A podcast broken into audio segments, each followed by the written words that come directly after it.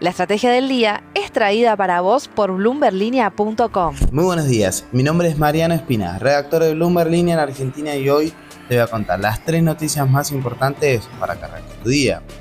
Lo que tenés que saber. 1. Con más del 50% de las mesas escrutadas a la hora de esta grabación, el radical Alfredo Cornejo se alzaba como gobernador electo de la provincia de Mendoza alcanzaba el 40% de los votos, más de 10 puntos sobre el principal candidato opositor, Omar de Marchi.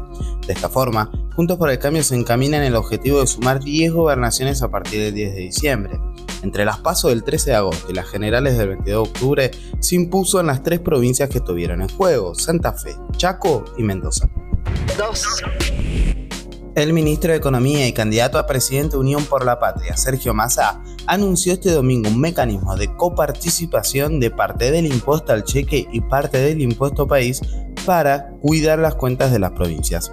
Según señaló Massa, la intención es compensar las cuentas fiscales provinciales ante la decisión de reducir drásticamente la cantidad de contribuyentes en el impuesto a las ganancias, acompañado por gobernadores del norte, incluyendo los radicales Gustavo Valdés y Gerardo Morales, Massa dijo que en caso de asumir como presidente el 10 de diciembre convocará a un gobierno de unidad nacional. 3. Según un relevamiento del INDEX sobre la evolución de la distribución del ingreso, el 10% de los mayores ingresos de la población argentina percibe un ingreso mínimo de 280 mil pesos por mes.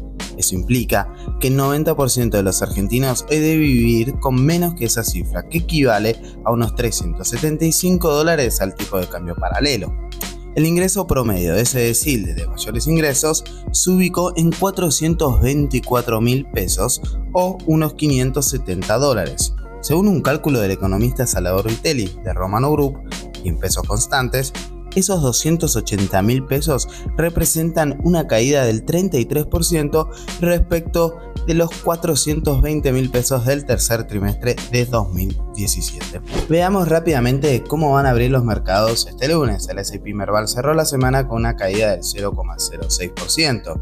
En rojo los activos argentinos con pérdidas lideradas por Edenor del 2,81%. Sin cambios, el dólar blue cerró en 745 pesos para la punta vendedora. El MEP quedó en 681 pesos y el contado con liqui en casi 751 pesos.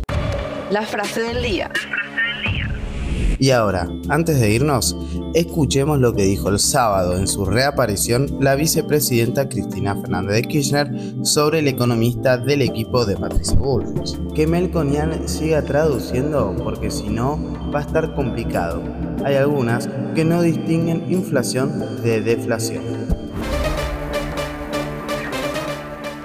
Esto fue un nuevo capítulo de la Estrategia del Día Argentina. Mi nombre es Mariano Espina y nos reencontramos próximamente en este espacio de Bloomberg Línea, en el que repasamos los temas que tenés que saber para arrancar tu día.